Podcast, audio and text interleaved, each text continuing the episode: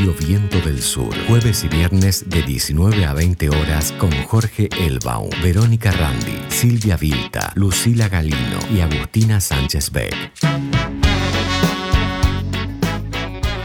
Bueno, programa de viernes, un programa más de Reseña Insumisa. Estamos en la radio Viento del Sur, en la radio del Instituto Patria. Mi nombre es Verónica Randi y este programa es Reseña Insumisa.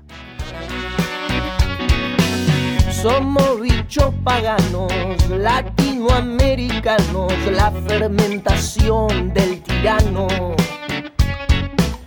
Somos los olvidados, pueblos esclavizados, moscas en tu monitor globalizado. Somos pura cicatriz que fortalece, somos la lucha que crece en tu nariz.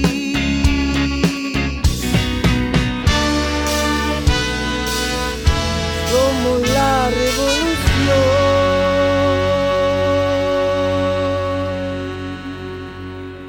Bueno, hoy estamos con un compañero, con un amigo, con Rafael Klexer. ¿Cómo estás, Rafael, militante del campo popular, que nos va a hablar de precios? ¿Qué tal, Velo? ¿Cómo anda? Otra vez precios, otra vez la misma cantinela. Pareces el padre de Mafalda. Viste que el padre de Mafalda ya, ya hablaba de inflación. Sí, claro, claro. Exactamente. Este... O sea que ya existían formadores de precios, digamos, para, para hablar de. Pero antes, antes no se hablaba de. Antes no se hace 60, 70 años, no se hablaba de economía, se hablaba de política. La economía era algo, lo que me cuentan los grandes, era algo vulgar, era, no sé, era, era en la política cotidiana era secundario la economía, era la política. Después, los que empezaron a, a, concentrar y a centralizar y a recuperar el tiempo perdido, empezaron a, a sacar la política como herramienta de transformación y ahora estamos hablando, hicieron que el obrero hablara de algo que no tiene, el dólar, que hablara de algo que nunca va a tener, que son acciones en la bolsa. Entonces, ¿ustedes se acuerdan cuando en los, en, los periodísticos, en la tele... El riesgo país, pará, riesgo país. No, no, pará, pará, pará, algo peor, la cotización de la bolsa. ¿Para qué queríamos saber los argentinos y las argentinas la cotización de la bolsa? Entonces vos tenías reseña del día, increíble, tenías a las 12 de la noche todos los programas hablando de la cotización de la bolsa. Bueno, eso fue como la política fue retrocediendo en manos de la, el, analfabetismo. Chicago, claro, Chicago Boys y toda esa gente linda. Claro, pero impusieron el analfabetismo político en aras del, dios dinero, que algo que nunca vamos a tener, ni el dólar, ni eh, a cuánto está el acero en el, mundo y la cotización de la, el soja. El, el Bovespa, ¿te acuerdas el Bovespa? El Bovespa. bueno, bueno, precios. Otra vez estamos con el precio, los precios los tipos están descontrolados, le marcan la cancha a Alberto todo el tiempo. Sí, al pueblo em, argentino, ¿no? O sea, le marca la cancha a él, pero a nosotros exactamente, nos está exactamente, exactamente. Yo creo que hay que tomar nota de lo muy inteligente que fueron en el Congreso de la Nación, de que convocaron a los representantes de los laboratorios para decir, bueno, a ver, no, ya no es un problema entre personas, es un problema del pueblo contra ustedes que no entendemos qué están haciendo. Bueno, Pfizer venga y siéntese ahí. Bueno, lo mismo hay que hacer con los cinco formadores de precios. Lo mismo hay que hacer. ¿Por qué? Porque estos tipos están, están, generando, están generando una inflación que eh, yo les aprobaría la inflación en términos Mira, simbólico, si me dicen, bueno, abren un libro, o una, no se usa mal los libros, pero abren la computadora, el drive de la computadora, como decís vos, siempre que metas las cosas en el drive, este, y bueno, ¿cómo son tus costos? Claro, El drive, el famoso drive. ¿Cómo son tus costos? Sí. Contame qué aumentó en tu costo que implique un aumento del 10%. Ahí es cuando Fune de Rioja se empieza a rascar la cabeza y dicen, no, que Claro, exactamente. Entonces no pueden demostrar. Pero Alberto, me congelaste las tarifas el año pasado. Bueno, no importa, yo te aumento igual. Lo cierto es que sí. un nuevo intento. El, dólar no aumentó, pero hay inflación. Porque antes era por el dólar.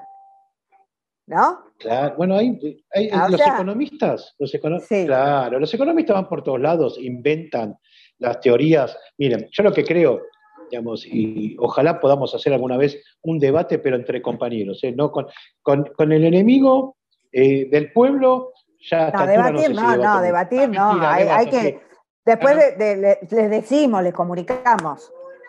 pero yo creo que hay, porque dice que el problema es una falta de stock, y yo creo que hay sobre stock de alimentos, no es un problema eh, técnico. La inflación es, otra vez, como siempre decimos, ya es una ¿Cómo va a haber falta de stock eh, si la gente no puede comprar nada? Es un problema político. Claro, claro. Claramente es un problema político.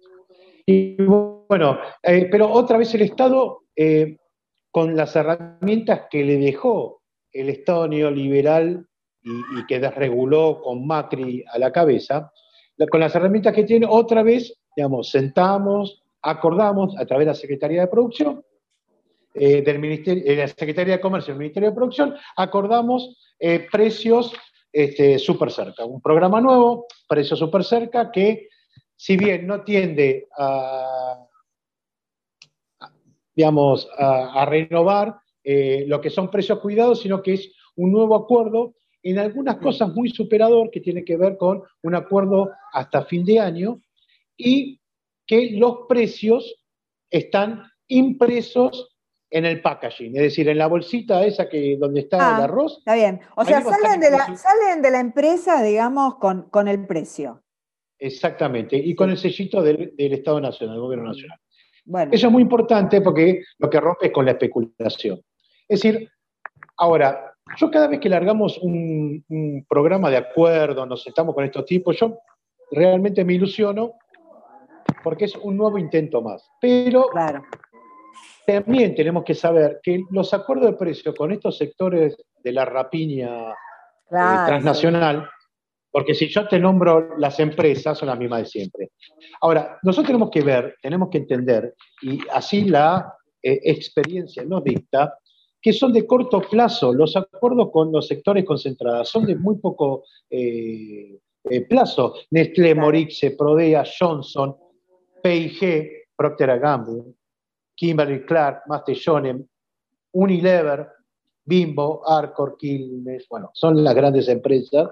Es decir, entendemos que la necesidad es cerrar con estas empresas, con las grandes, porque tienen en teoría tienen la capacidad de la escala, de ponerte el producto donde estás. Entonces, algunas cosas, digamos, em, debemos garantizarlo con ellos, pero sabemos que de corto alcance, aunque nos garantice que van a estar en, en los mercaditos de cercanía, es decir, no solamente en los supermercados, sino que vamos a poder garantizar que en el chino de la esquina podamos ir a comprarlo. Que si es en el chino, estos precios están 40% más bajos que los chinos. no se dice más los chinos, se dicen asiáticos, pero eh, eh, igual ellos se reivindican como la Cámara Chino-Argentina. Sí, sí. Cariñosamente acá la tengo a, a, Jessica Wen, este, de mi barrio, genia. La genia total, que no da caramelo. Yo reivindico a aquellos asiáticos ah. que, que, por vuelto no te da caramelo, sino que te da la moneda. Eso es todo una, digamos, hemos, hemos como popularizado, hemos argentinizado en algunas cosas a los chinos. Jessica, si te este, tiene que regalar algo, te regala una botella de vino, un, este, un bombón, no, qué caramelos, no. No, ya están argentinizados, ya hay nietos. de, los primeros asiáticos que vinieron ya nietos y ya sufren como nosotros en Argentina, y esto es así. Pero ¿qué quiere decir? Que era en realidad la centralidad que lo estuve pensando todo el día.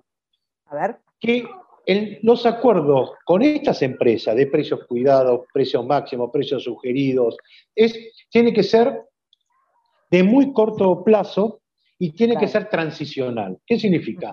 No tiene que llevar a alguna parte, no, tiene, no, no puede quedar solamente, es decir, debería ser un con un objetivo, digamos, con un exactamente, Exactamente. Y que no debe ser, y por supuesto que para las malas lenguas no es este, en este caso un objetivo electoral, es porque va mucho más allá, tenemos que controlar la inflación, pero debe ser en, emergencia hacer un, paréntesis y decir, bueno, en realidad es un paréntesis, ¿de acuerdo? Porque nosotros vamos a discutir otra cosa, pues nosotros tenemos otro objetivo, pues nosotros buscamos otras cosas, porque en realidad estamos hace mucho tiempo con precios sugeridos y la matriz productiva o la apertura de los libros ahora del Drive o eh, eh, entrar con los inspectores a los frigoríficos, no termina de, como de resolver el problema, de ir al hueso para resolver el problema. Porque atrás de todo esto hay gente que sufre.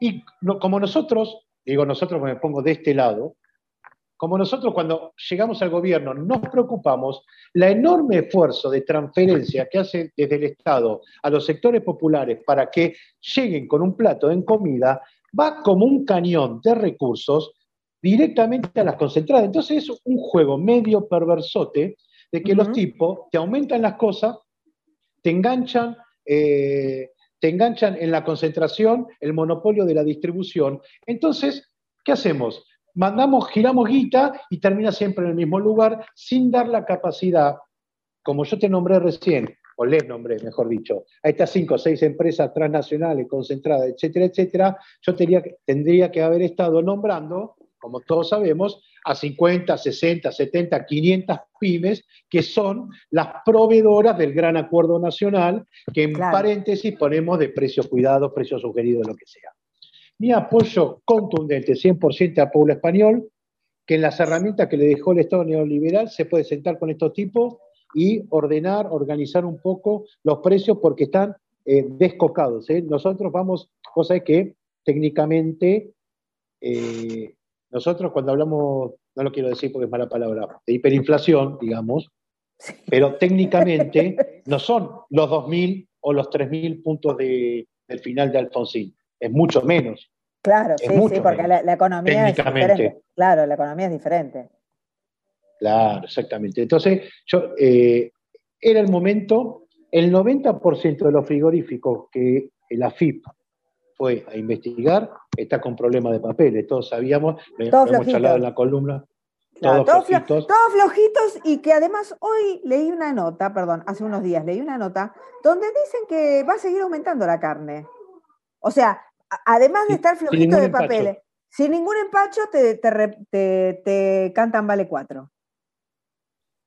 Sí, pero hay programas que humildemente un servidor lleva adelante, de las carnicerías móviles, que en todas las provincias tenemos precio de referencia y el asado está a 400 pesos. Digan lo que digan, tengo América, cada vez que viene América, yo digo Canal 2, pero en realidad es América, viene con la, la cámara y se fija la grasa que tiene la carne y no la encuentra, porque los productores locales, Castelli, el, el intendente Castelli, creo que es del PRO, hizo un acuerdo y bajó la carne al 50%. Entonces, Vamos, muchachos, vamos a ponernos las pilas, vamos a poner las pilas. Todos sabemos, sabemos, necesitamos 200.000 toneladas de carne. Se hace una cuenta y sabemos cuánta tiene que estar por abajo de, un tope y cuánto por arriba. Lo sabemos, hay que planificar. La economía hay que planificarla. Es un verso neoliberal de que las economías no se planifican. hay participación del Estado, hay intervención del Estado, queremos planificar. Ahora, lo que hay que planificar es democráticamente. Bueno, este número que no es un capricho, que tiene que ver con la planificación eh, de la economía, una planificación democrática de la economía, pero debe haber una planificación. Y es mejor porque partimos de reglas de juego no solamente claras, sino que nos permite crecer, porque lo que en definitiva lo que está sucediendo en la actualidad es que aquellas empresas, aquellos pymes, aquellas cooperativas que dependen del mercado interno, no están vendiendo a nadie, porque no podemos solamente concentrar el mercado con el mercado externo. Entonces, ¿qué hay que hacer? Hay que tener una negociación con el mercado externo, hay que tener una negociación y políticas públicas activas con aquellos productores que apuntan al mercado interno. Yo entiendo que con el diario del lunes, desde afuera, todo eso se ve o se puede decir eh, fácil. Es muy difícil sentarse con estos tipos porque aparte tienen tanto poder que te dicen que no y eh, al pasar eh, te sacan una nota en Clarín, este, te meten una denuncia, te hacen una cámara oculta a un funcionario flojito también de papeles y terminamos la nada y otra vez volvemos al círculo. La solución, muchas veces entre compañeros decimos, bueno, que vuelva Moreno. ¿no? Siempre está ese chiste de que vuelva Moreno, que tampoco es. Es decir, porque es pan para hoy y hambre para mañana. Pero ¿por qué? Porque tiene que ver con las negociaciones. Las negociaciones es para un momento, después hay que ir hacia la transición, hacia una nueva forma de producción de alimentos en Argentina. Y con esto termino, espero que no haya nada, he echado más, eh, más tierra, pero eh, bancamos este nuevo acuerdo de precio con las concentradas y vayamos por la modificación del modelo productivo argentino. Bueno, y te quería agregar un dato eh, sobre el intendente de Castelli, que se llama Francisco Echarren, que sí, ha sido un éxito su, plan en las carnicerías, este, y es de frente para la victoria. Ah, bueno, perdón. Bueno, no importa. Bueno, bueno mejor todavía, sí. bueno, sí, rectifica un poco lo que venimos diciendo. me Bueno, está bien. Bueno, no está chequeado. La cucaracha no, no me funciona. Ese es el problema de la cucaracha, ¿viste, Rafa? El problema de la bueno, cucaracha. Damos acá la bienvenida a Jorge Elban. ¿Cómo estás, Jorge? Hola, ¿cómo estás, Vero, Mariana, Rafa? Discúlpenme vengo semanas este, muy complicado. Eh, a los millones de personas que nos escuchan, oyentes este, de reseña insumisa, mi más este, auténtica y honesta disculpa, mi faltazo de la semana pasada y, bueno, y hoy que anduve a mitad de camino. Así que gracias, Rafa, te escuché la última parte. Eh, eh, es harto conocido mis coincidencias conceptuales de fondo este, con, lo que haces eh, y creo que realmente hay que ponerse un poco más duro en las negociaciones porque si no, obviamente termina pasando, eh, eh, bueno, que ganan siempre los mismos, o sea, los, los, privilegiados. Entonces, para que ganen las mayorías, como pasó y pasa en Perú, alguien tiene que quedar enojado. En Perú quedó enojado este, los medios concentrados, este, la hija del genocida, eh, etc. Y bueno, acá tienen que quedar enojados aquellos que creen que realmente son los dueños del alimento de la población argentina. Y la Argentina es un país este, que tiene 45 millones de habitantes, de los cuales casi la mitad tiene una mala alimentación porque ellos eh, privilegian ganar más plata producto de, los precios internacionales a costa del hambre de sus conciudadanos. Cuestión de que hay que elegir y por supuesto hay que sentarse a pelear este, con el cuchillo entre los dientes, porque es la única manera que estos muchachos históricamente han entendido. Y digo, aunque suene un poco duro, ¿no? Eh, eh, hay una cosa que analiza eh, claramente en algún momento Hernández Arregui, y dice, esto es una batalla por ver quién disciplina a quién. Bueno, ahí está, me parece, la, clave, ¿no? Yo creo que hemos logrado disciplinar a las Fuerzas Armadas a partir de los juicios de lesa humanidad. Y los Pepín este, que están en Montevideo, los que mandaron presos gente, tienen que, tienen que pagar este, penalmente lo que han hecho y ahí podremos disciplinar. Y después los empresarios hay que disciplinarlos. Si nosotros tenemos que están flojos de papeles, bueno, eh, hay leyes penales económicas y tiene que haber jueces, probos que nos permitan de alguna manera ver a algunos de estos miserables que juegan con el hambre de la gente, este, donde tienen que estar, que es pagando sus cuitas ante la sociedad.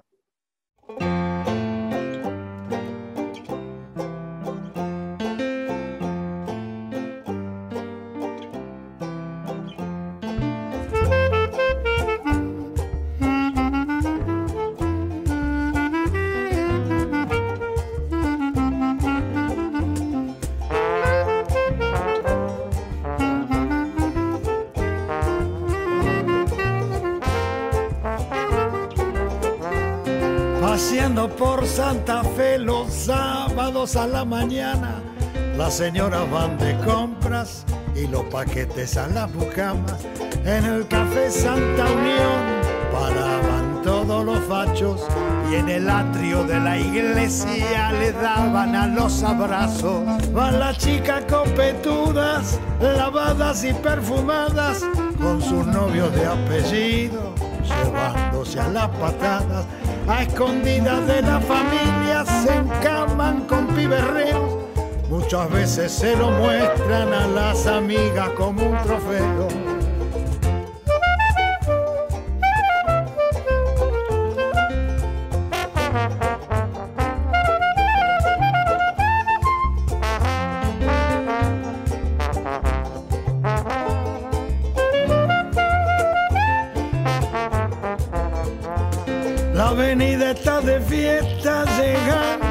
Primavera, con vitrinas decoradas y desfiles de primera.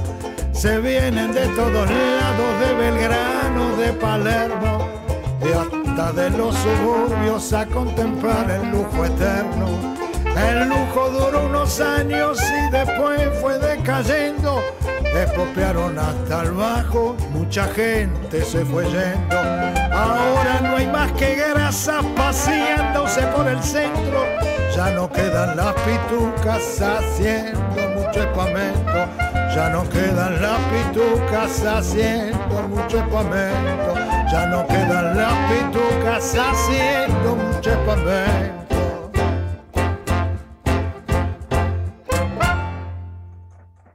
Escuchábamos a el genio de Juan Carlos Cáceres, que falleció, si no me equivoco, en el 12, en el 2012 en París, cantando, paseando por la calle Santa Fe. Reseña insumisa en Radio Viento del Sur.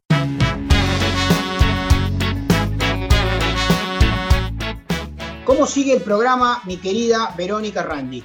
Y ahora sigue con Marcelo Parra, con el compañero Marcelo Parra, que desde Bariloche nos trae su columna eh, y nos va a contar. ¿Qué nos vas a contar, Marcelo? Porque estabas, estabas en duda con los temas. No, bueno, mm, el otro tema da para charlar, seguramente ustedes tocarán algunos de los temas que están en la actualidad, pero a mí me interesaba contarles que, porque además en este programa lo planteamos en su momento, finalmente se decidió la máxima autoridad de la Comisión Nacional de Energía Atómica. Eh, esto que estaba pendiente desde el fin del macrismo, que, había quedado una persona a cargo que además estaba jubilada y se quería ir y no se podía ir. Era una situación realmente complicada para todo el sistema nuclear de la Argentina, sistema nuclear que no solo tiene las plantas nucleares, no solo tiene lugares del prestigio del Instituto Balseiro, no solo tiene la Comisión Nacional de Energía Atómica,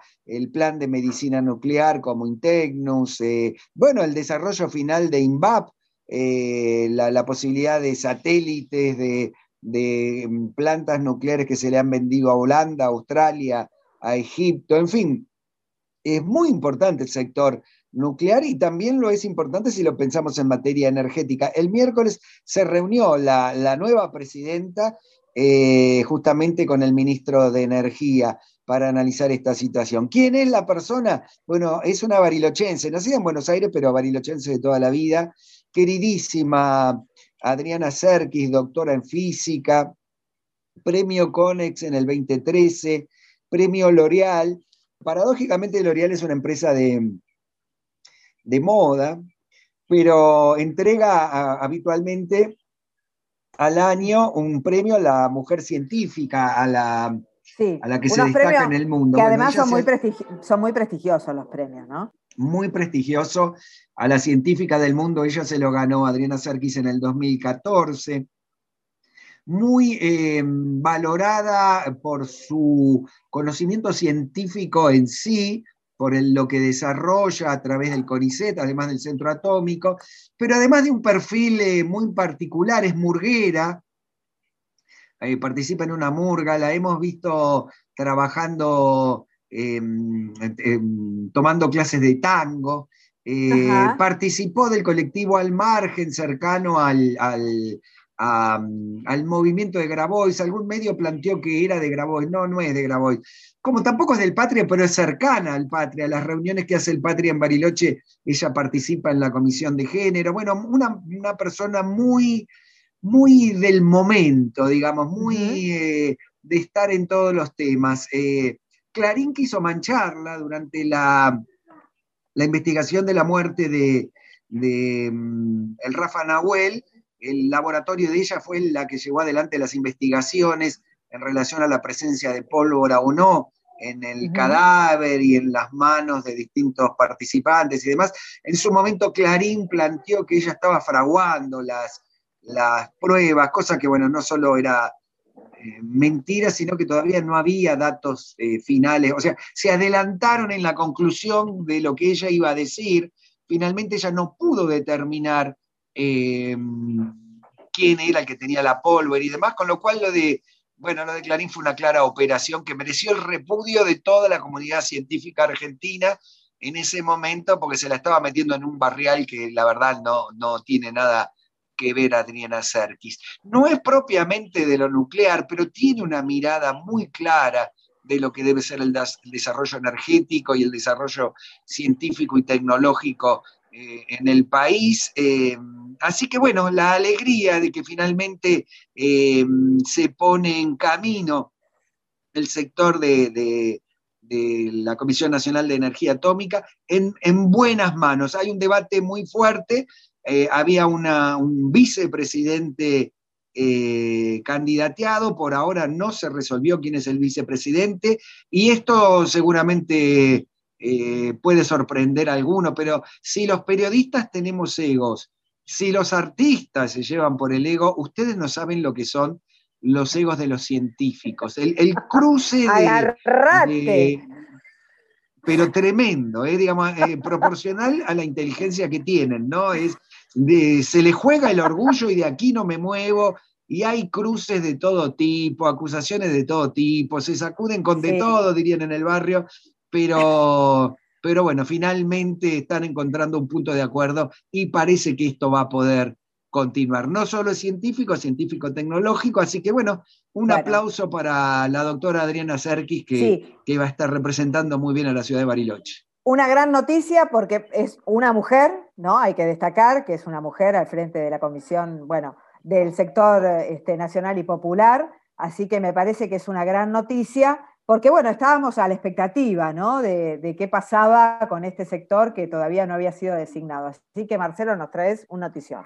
Te agradezco La verdad que sí, coincido totalmente. Marcelo, sé que te tenés que ir, tenés este, infinidad de actividades periodísticas que te demandan, pero la verdad es que, el, perfil que hiciste de esta científica eh, tranquiliza mucho, sobre todo porque es un sector estratégico y si hay alguna posibilidad de crecer en términos de desarrollo en nuestro país va por ese lado. Así que gracias, este, porque además es de primera mano, es cercano al lugar donde, donde vos residís y, la información que proviene específicamente del lugar es lo más importante para una comunicación federal. Así que un fuerte abrazo y estamos en contacto la semana que viene.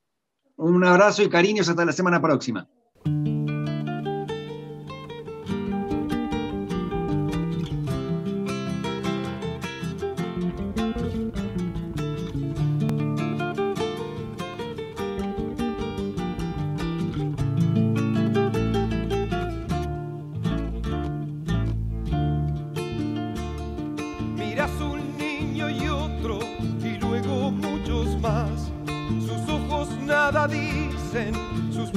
Piden pan.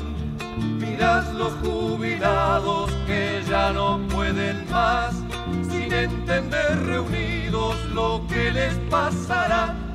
Y ves los pensionistas fantasmas sin hogar, seguidos del infierno, mirando sin mirar, mirando sin mirar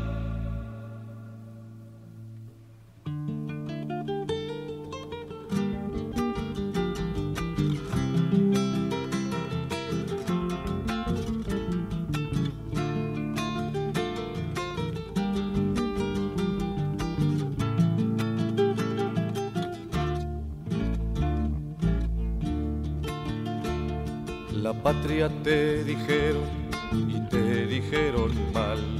La patria, la de Artigas, la tendremos que hallar, la tendremos que hallar, por más que se nos vuelva aguja en un pajar. La alambraron amigos de Lecor o de Alvear, y los que traicionaron Artigas además la patria te dijeron y te dijeron mal. La patria, la de Artigas, la tendremos que hallar. La tendremos que hallar por más que se nos vuelva aguja en un pajar. La patria, compañero, la vamos a encontrar. La vamos a encontrar, la vamos a encontrar la patria, compañero, la vamos a encontrar. Escuchábamos a este grupo uruguayo llamado Los Zucará en una canción del 1994 llamada, intitulada, como decían antes, La Patria Compañera. Reseña insumisa en Radio Viento del Sur.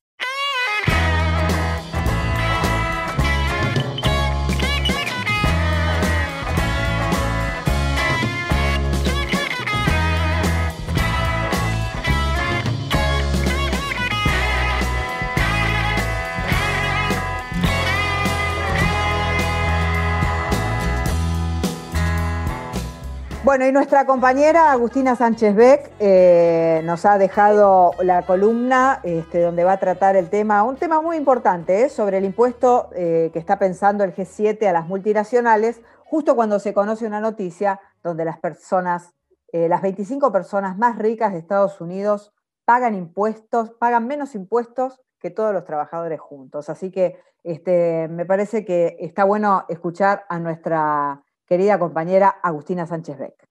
Buenas tardes, Jorge, buenas tardes, Vero. Bueno, un placer estar eh, una nueva tarde junto a ustedes en, Reseña Insumisa. Bueno, hoy me gustaría aprovechar el espacio para conversar acerca de uno de los temas que más estuvo presente en la agenda política internacional, pero también nacional, eh, y tiene que ver con la noticia de, de esta semana, que es que los ministros de finanzas de los países del G7 que son los países más ricos del mundo, recordemos que son Canadá, Estados Unidos, Japón, Francia, Alemania, Italia y Reino Unido, alcanzaron un acuerdo esta semana de palabra, no nada firmado ni, nada escrito, para fijar las bases de lo, que, de lo que ellos denominaron una nueva fiscalidad internacional que tiene por fin instaurar un impuesto mínimo universal ¿no? del 15% para las grandes corporaciones.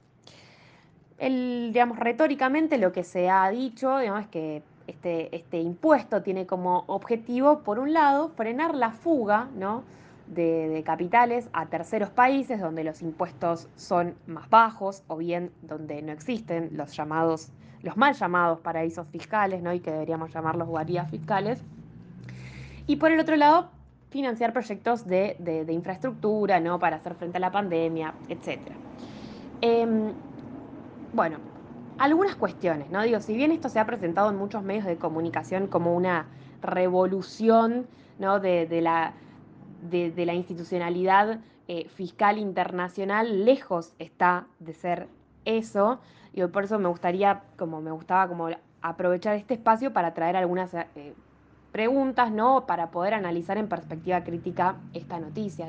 Por un lado, eh, es importante mencionar que este proyecto estuvo impulsado por Joe Biden hace ya algunos meses eh, y que justamente está muy vinculado a la política interna de Estados Unidos, ¿no? La necesidad de que las empresas que a partir de la década del 70, con la reestructuración de la producción global y las cadenas globales de valor, eh, se fueron de Estados Unidos a países donde justamente hubiese menos impuestos, ¿no? donde hubiese menos costos, la necesidad de que esas empresas vuelvan y por el otro la necesidad también de recaudar dinero para financiar el megaproyecto de infraestructura ¿no? que hoy Estados Unidos está llevando adelante y que está relacionado ante todo con el cambio climático y eh, la transición energética. Bueno, un poco desde el, desde el gobierno de Estados Unidos lo que, lo que se ha dicho es que el objetivo ¿no? de este impuesto es que de este gravamen es que favorezca sistemas fiscales estables y justos y todos los países del G7 salieron a decir sí, buenísimo, buenísimo.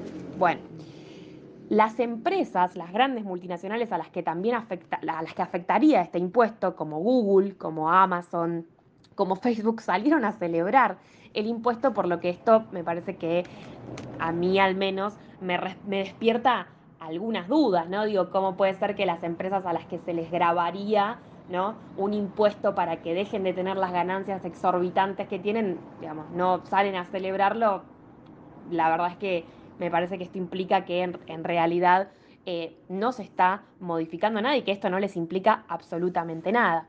Digo, me parece que lo importante a mencionar, y como también lo dijo Cristina Fernández de, de Kirchner muchas veces, ¿no? es que en realidad la posibilidad realmente de repensar una nueva fiscalidad internacional, de, repensar sistemas fiscales estables y justos, ¿no? que permitan a los estados recaudar y, financiar y, capitalizar a los estados, está más en desarticular ¿no? a esos paraísos fiscales, a esas guaridas fiscales.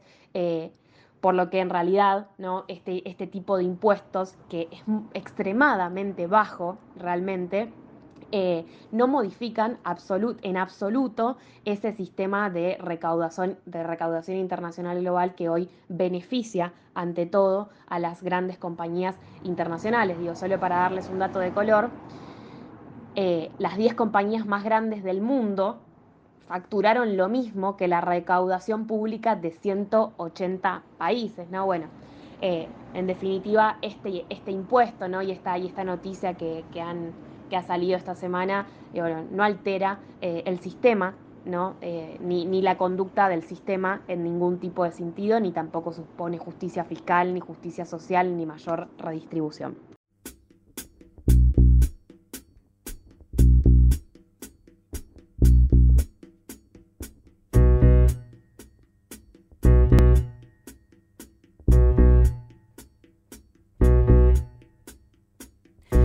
Cuando vuelvas a mirarme, recuerda cómo yo miro. Cuando vuelvas a cantarme, recuerda cómo yo canto. Cuando vuelvas a sentir, recuerda cómo yo siento. No te olvides de besarme como yo beso. Cuando vuelvas a quererme, recuerda cómo te quise. Cuando vuelvas a callarte, recuerda que no me callo.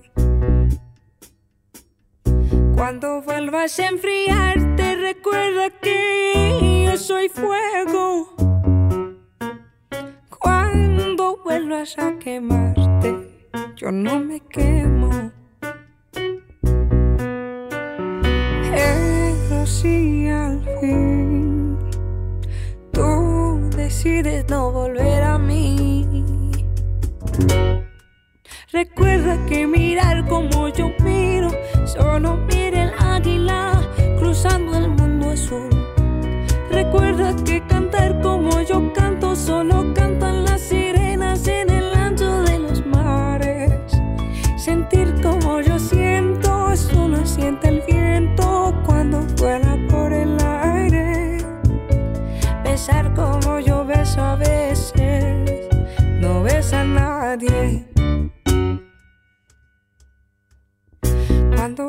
vuelvas a mirarme, recuerda cómo yo miro. Cuando vuelvas a cantarme, recuerda cómo yo canto. Cuando vuelvas a sentir, recuerda cómo yo siento. No te olvides de besarme como yo beso.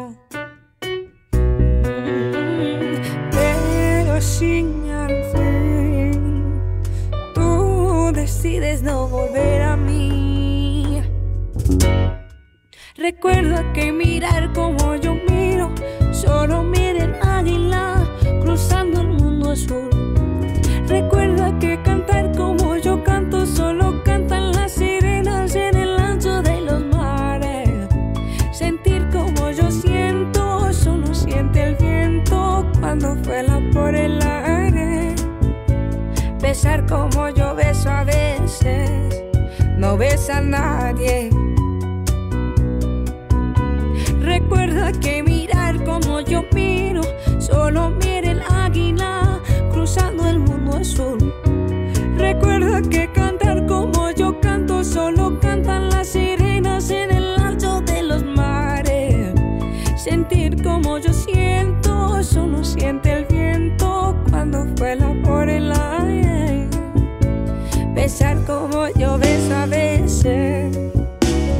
besar como yo beso a veces, besar como yo beso a veces. No besa a nadie. Escuchábamos a Tonina cantando como yo. Reseña insumisa en Radio Viento del Sur.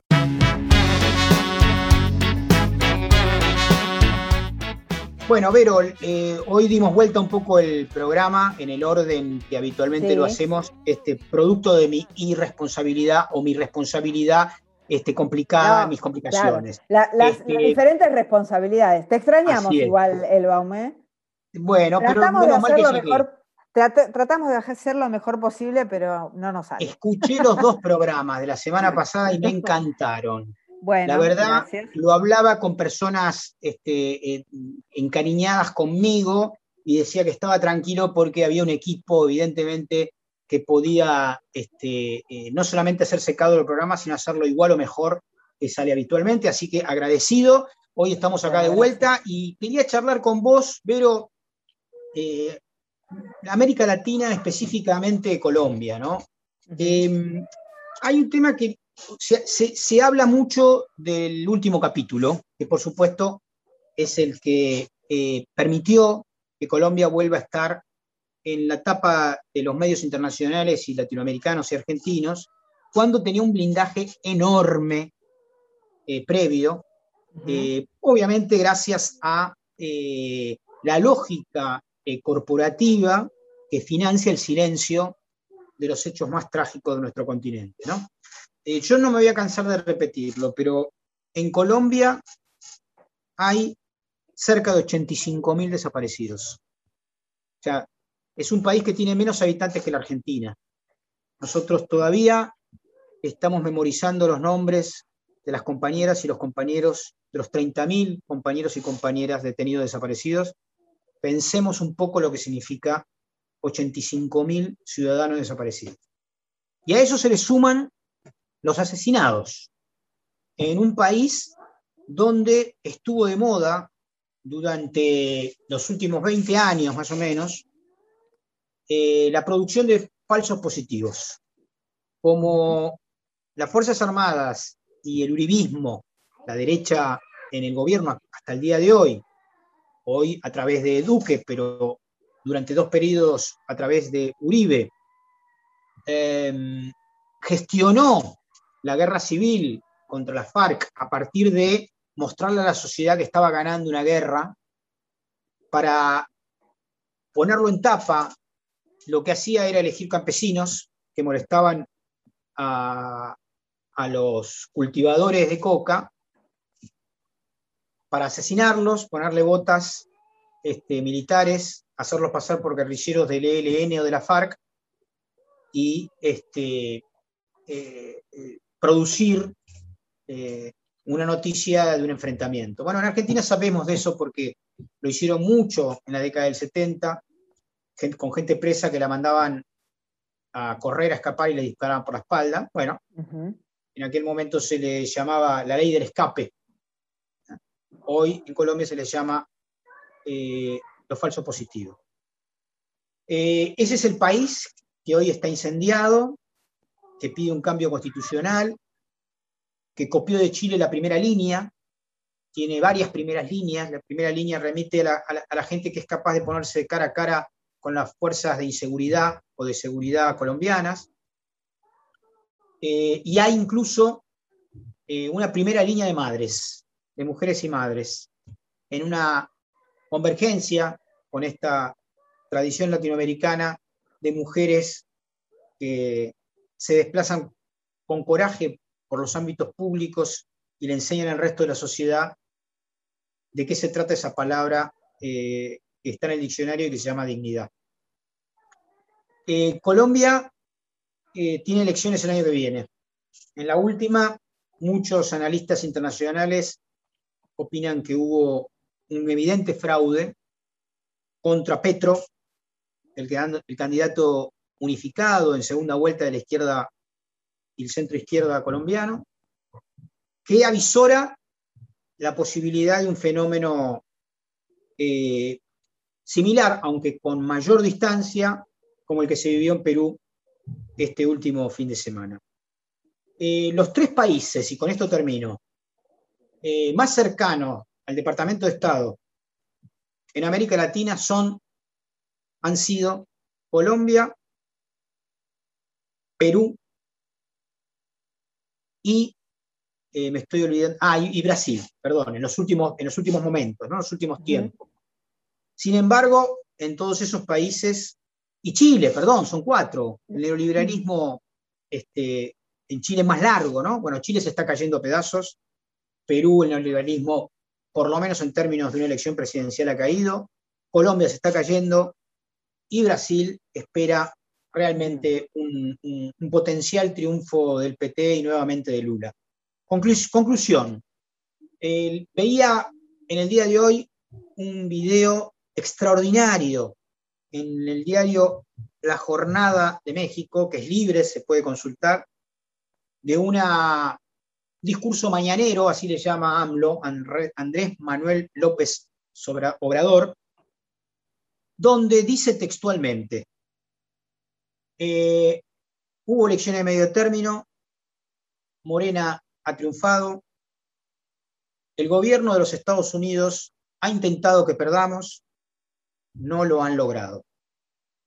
Un presidente que es capaz de decirle en las narices al imperio el nivel de injerencismo brutal con su vecino México eh, merece un respeto enorme.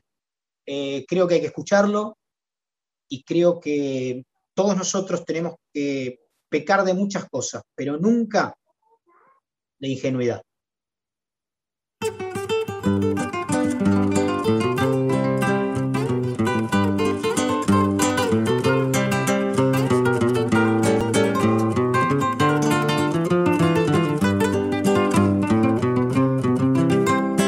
una noche estrellada a espaldas de Santa Clara, alrededor de un sueño de corazones obreros. Corrían los años 20 que al joven Felipe Pinglo le pareció que al Perú le estaban haciendo un mito. Las voces como banderas con ritmo malabaristas y al fin Levano cantaba de anarcosindicalistas. María Tegui frente a él Palmero subió a la palma, me lo contaba mi abuela, pues palas de Santa Clara. Tres platos de cara pulcra en una noche estrellada, que rompan todos los corchos al corazón solidario y que se ahoguen las penas de todos los proletarios.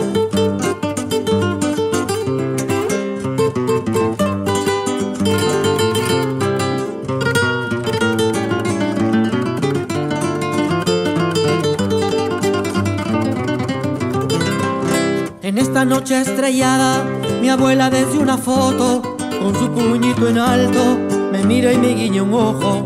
Corrían los años 20 y a una joven cocinera le pareció en el Perú, soñaba la clase obrera. Por eso estamos aquí, trovando este balsecito, las voces como banderas, unidos en un gran grito. Y pese a que todo cambia, me late siempre a la izquierda. Yo nunca olvidé mi abuela, a espaldas de Santa Clara. Tres platos de cara pulcra en una noche estrellada que rompan todos los corchos al corazón solidario y que se ahoguen las penas de todos los proletarios. Qué rica está la jarana, de esta nadie se salva. Asegure la cocina aseguren los armarios que llega la policía y hay los revolucionarios.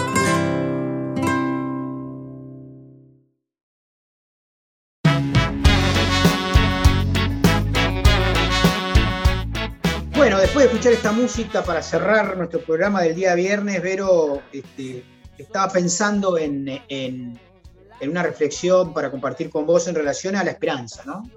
Hoy la esperanza tiene nombre de vacuna. Totalmente. Es una esperanza de romper, lógicamente, con el aislamiento, con el encierro, con estos cuidados que tenemos que tener enormes. Y es también una esperanza de, poder empezar a tener el gobierno que, quisimos tener, pero que no le dieron tiempo. La verdad es que...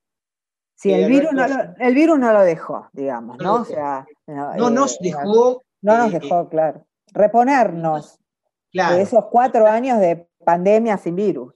Sí, sí, sí. La realidad es que lamentablemente nos agarró muy débiles producto de esos cuatro años neoliberales, porque sin esos cuatro años, con cuatro años nacionales, populares, hubiésemos realmente salvado muchas más vidas, hubiésemos estado más preparados en términos de servicios de salud, etc. La realidad es que la derecha rompió todo lo público, destruyó lo público, sigue eh, maltratando a los enfermeros. Hoy había una manifestación, ayer, perdón, había una manifestación en el Congreso eh, de, los, gremios de los enfermeros, entre otras cosas pidiendo porque el gobierno de la ciudad los reconozca como, profesionales, reconocimiento que el gobierno de la ciudad se lo sacó. Es decir, no es que lo se, lo tiene que, se lo tiene que devolver. Exactamente. Más que dárselo. Para, ahorrar plata, ¿no? Porque así son, ¿no? Ellos a costa de la vida. Este, y hay otro elemento vinculado a la salud que a mí me generó mucho espanto y mucho dolor, ¿no? Que, y que estuvo mediatizado por esta berretada de la televisión, ¿no? Que es el plan Cunita. Ah. Eh, que, la realidad es que em, el, el, plan Cunita fue hecho por un, un chico estudiante de diseño industrial de la, de la FADU, de la Facultad de Arquitectura y Urbanismo. Fue tomado por el Ministerio de Salud de Nación cuando Goyan era su ministro, con el objetivo de que no haya ningún chico eh, de la Argentina que deje de tener un espacio propio para evitar una cantidad de muertes producto eh, de niños que duermen con sus padres los primeros días de vida. ¿Eh? Eh, situación muy investigada, muy conocida, que tiene un nombre que ahora no recuerdo. Para eso se instaló un plan CUNITA, que es un plan que existía de forma similar en Finlandia desde hace 100 años más o menos, y a sus este, digamos, generadores, se les hizo una causa vergonzosa, Aníbal Fernández, a, Fernández también en el marco que era jefe de gabinete, que quedó desestimada, por supuesto, ¿no? Recién ahora este, quedó desestimada después de cuatro años de utilizarla como caballito de batalla para perseguir a compañeros y compañeras militantes, este, dirigentes populares, ¿no? La salud para la derecha tiene dos sellos, o es un negocio o es una herramienta para perseguir. Nunca es una estrategia de humanidad para el cuidado, la cura o la contención. Cuando olvidamos esto, cuando olvidamos qué hay del otro lado de esto que vulgarmente se llamó grieta, tendemos a olvidarnos del peligro en el que vivimos mientras ellos sigan teniendo poder. Somos bichos paganos, latinoamericanos, la fermentación del tirano. Bueno, y recordemos que, que mandó a secuestrar las cunitas fue el juez Bonadío, ¿no? Y que todavía siguen, este, habría que también la justicia se va ahora, parece, encargar de investigar cuánto costó eh, almacenarlas durante tanto tiempo. Parece que ahora la justicia se dio vuelta a la taba, ¿eh? Porque si algo trae sobreprecio es no entregar algo, ¿no? Eh, así que bueno, pero nos vamos despidiendo, Jorge. Dale, Vero, dale. nos encontramos. Programa accidentado, pero lindo compartir con ustedes como siempre. Nos encontramos el jueves que viene en la radio Viento del Sur, en la radio del Instituto Patria. Un fuerte abrazo, hasta la semana que viene.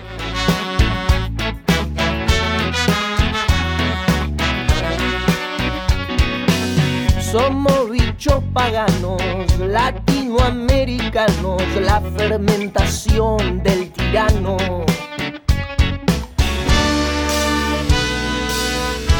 Somos la